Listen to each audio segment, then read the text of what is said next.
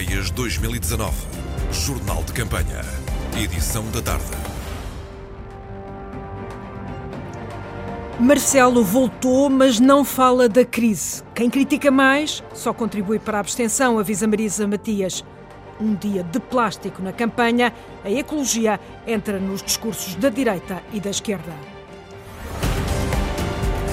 Europeias 2019. Uma semana e meia fora do palco, o Presidente da República apareceu neste primeiro dia de campanha eleitoral para justificar o silêncio. Tudo o que dissesse limitava a liberdade, justifica Marcelo Rebelo de Sousa. Não devia limitar seu espaço de manobra, sua liberdade de atuação, nem em relação a uma lei que viesse a ser aprovada, nem em relação a uma crise que viesse a acontecer. Durante a crise provocada pelas carreiras dos professores, o Presidente da República garante que não recebeu nenhum partido em Belém, mas vai receber. Os encontros com os partidos, com representação parlamentar, estão já marcados para o dia 7 de junho. É um dia inteiro de audiências com os partidos políticos, no quadro dos contactos regulares, justifica a Presidência. Cartão amarelo para o governo nas europeias e cartão vermelho nas legislativas. É o que pede Luís Montenegro, a mostrar que regressou em paz com o PSD, esteve hoje em Espinho, ao lado de Paulo Rangel, e está disponível para estar com Rui Rio. No PSD vai-se ouvir sempre luta, voto a voto, cidade por cidade, para obter o maior nível de confiança que os eleitores nos possam dar. Porque esse, desse nível de confiança pode resultar uma defesa mais forte, mais pujante, mais responsável dos interesses portugueses Estando na Europa. enterrados os machados de guerra, Dr. Luís Montenegro, estaria aqui ao lado do Dr. Rui Rio em campanha? Com certeza. Vai fazê-la nas legislativas? Claro. Paulo Rangel andou já esta tarde de bicicleta no coração da Ria de Aveiro, em Estarreja, no eh, Biorria, também para falar de alterações climáticas. Apesar dos apelos para que os candidatos se concentrem nas questões europeias, para combater a abstenção, sobe de tom a troca de recados entre Paulo Rangel e Pedro Marques. Numa pausa numa pausa para almoço neste primeiro dia de campanha, o candidato socialista queixou-se. No Amaral eh, eh, ouviu eh, este candidato, Pedro Marques, de que só falta ao PSD acusá-lo de ser o responsável por falhanços noutras geografias. Caros amigos e camaradas, vamos a meio de uma jornada de campanha que começou em Bragança, junto de uma instituição social. E nesta pausa na jornada, com o almoço na mesa, Marques aconselhou Rangel a ouvir o antigo autarca da Guarda, quinto na lista do PSD às europeias. Álvaro Amar disse muito bem do meu trabalho aqui na Guarda. Carlos Moedas disse bem do governo do Partido Socialista.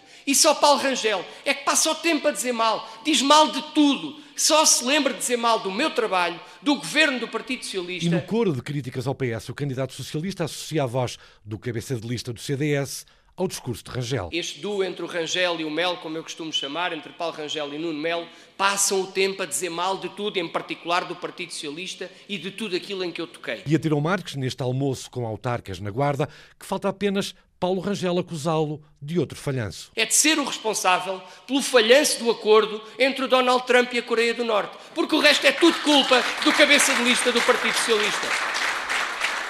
Já de manhã, em Bragança, Marques tinha garantido que não tem medo da rua e que gosta de estar entre as pessoas, ao contrário do candidato do PSD. Há quem fale com as pessoas, consiga falar com as pessoas, tenha empatia com as pessoas e há quem tenha de facto pouca paciência para falar com as pessoas, como é o caso do Dr. Paulo Rangel. A jornada da caravana do PS às europeias termina em Évora, amanhã dia cheio, com comício em Faro à noite com António Costa. As críticas e acusações são um estilo de campanha que Marisa Matias reprova, hoje mesmo a candidata do Bloco de Esquerda, a deixar esse aviso.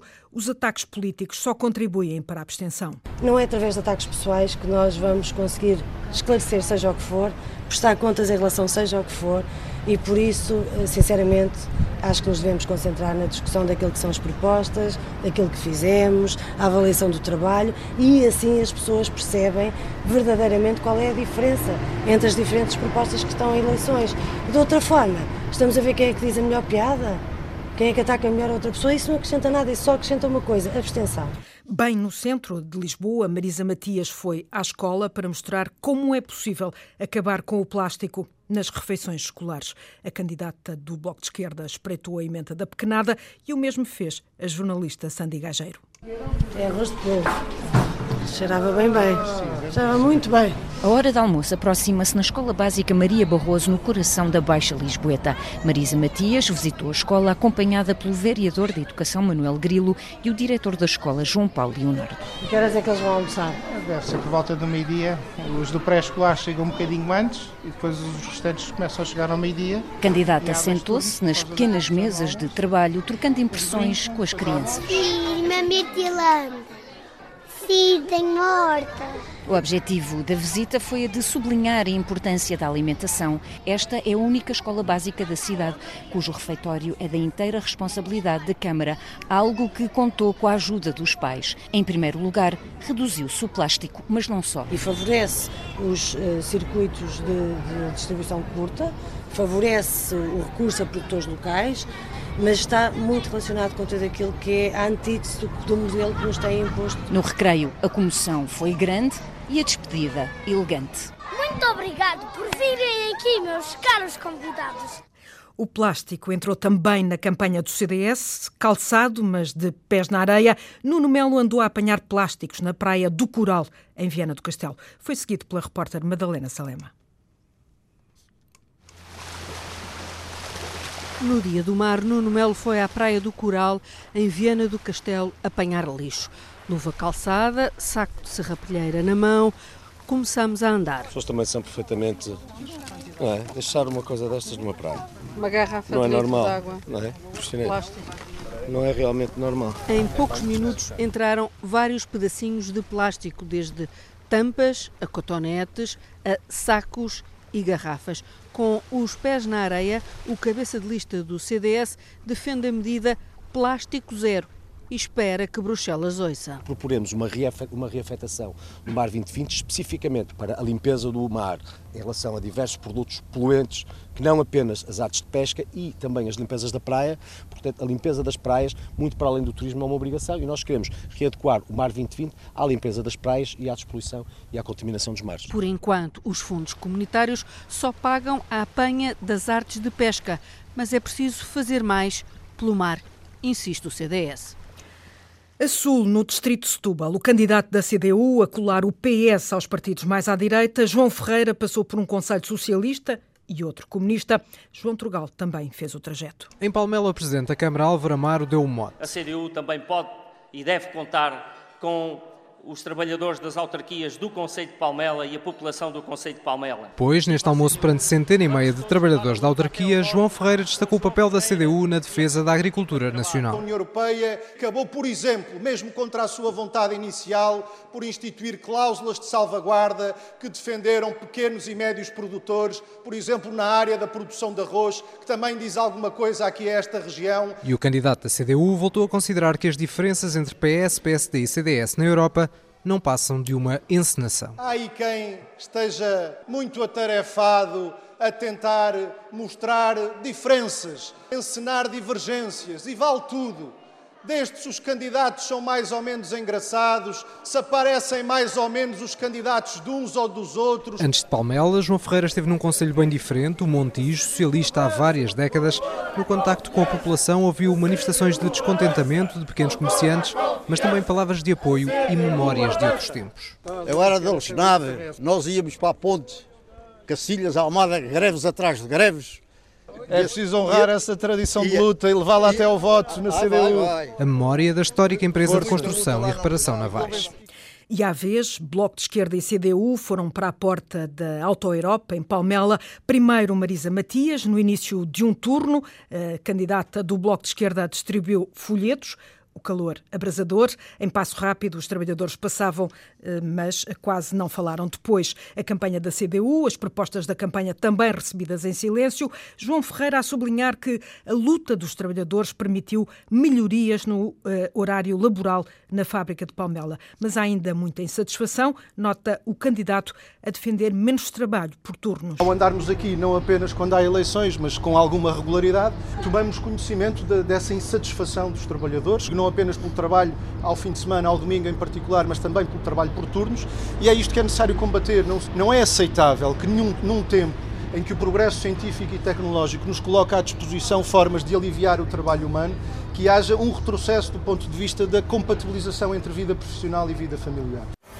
Antena 1. Europeias 2019. Em dia de debate na RTP dos partidos sem representação no Parlamento Europeu, os 11 praticamente não foram à estrada neste primeiro dia de campanha. Ao longo destas duas semanas, vamos saber quem são. Neste jornal, focamos a lente em Paulo Moraes. Depois da candidatura a Belém, o candidato anticorrupção tem agora Bruxelas no horizonte. É cabeça de lista do eh, Nós Cidadãos, um partido de centro, formado há 12 anos. O jornalista Luís Peixoto ouviu as ideias e as histórias do candidato a deputado europeu.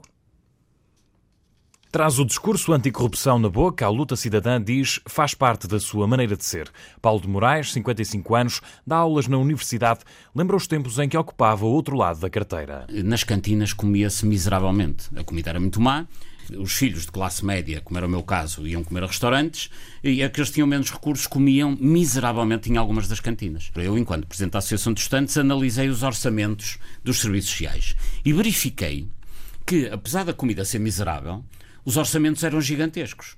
Então, onde é que eles gastavam o dinheiro da comida? Na corrupção. De dirigente estudantil passou pela Câmara do Porto, foi vice do Rui Rio, saiu de costas voltadas com o atual líder do PSD, mais tarde com o próprio partido. Embarcou na luta cívica, agora é tempo de um banho de ética. Eu lutarei, até pela experiência que tenho no meu próprio país, para que na União Europeia tudo que sejam transferência de fundos, tudo que seja controle orçamental, que haja um controle pela transparência e corrupção. Criar um gabinete para auscultar os cidadãos, elaborar uma rede europeia que permita o atendimento nos melhores hospitais a quem tenha doenças raras, fazem parte de um programa de 11 pontos onde se prevê também um estatuto especial para quem sofre com as alterações climáticas. O conceito de refugiado ambiental. Quando alguém tiver que sair de algum local porque houve ali um crime ambiental, tem que ser naturalmente tratado como um refugiado, ressarcido, e, e a melhor maneira de, de cumprir este tipo de legislação é evitar que tal aconteça. Paulo de Moraes é de Viana do Castelo, vive no Porto, tenta agora um lugar em Bruxelas.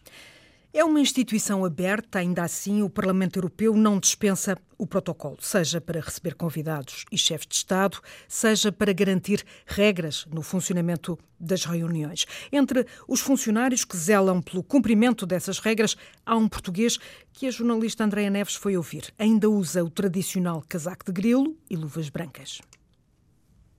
É português e conhece os corredores e os protagonistas parlamentares como poucos. Meu nome é Carlos Cordeiro. A minha função designa-se em francês huissier parlementaire. Em português não há uma expressão verdadeiramente equivalente. Poderia falar de assistente parlamentar, que será talvez a expressão mais próxima. Ainda usam os casacos de grilo que os distinguem em qualquer lado. Garantem que o protocolo é cumprido rigorosamente. Uma instituição política não pode passar sem protocolo. Asseguram o funcionamento das sessões. Não há copo de água ou folha de papel que não lhes passe pelas mãos, discretamente.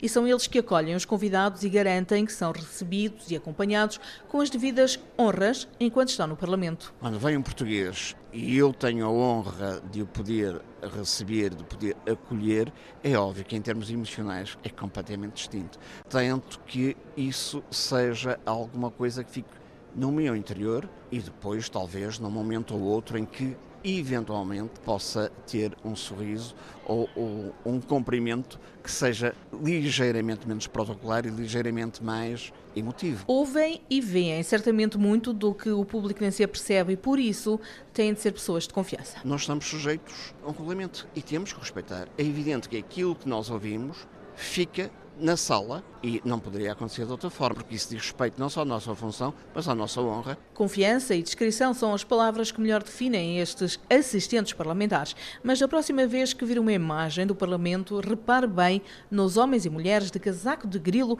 que por ali andam sempre na sombra dos políticos. Um deles é português.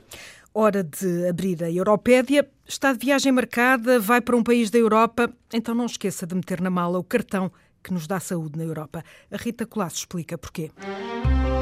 Nos planos de uma viagem, as doenças ficam fora da mala, mas à cautela é melhor levar o cartão europeu de saúde, válido em 32 países, os 28 da União Europeia, mais Islândia, Liechtenstein, Noruega e Suíça. O cartão é gratuito, só funciona para estadias temporárias, férias, viagens de negócios ou no caso de estudar num desses 32 países. É válido em médicos, farmácias, hospitais ou centros de saúde. Paga-se o mesmo que os cidadãos desse país pagarem em matéria de cuidados de saúde, mas este cartão não substitui o seguro de viagem.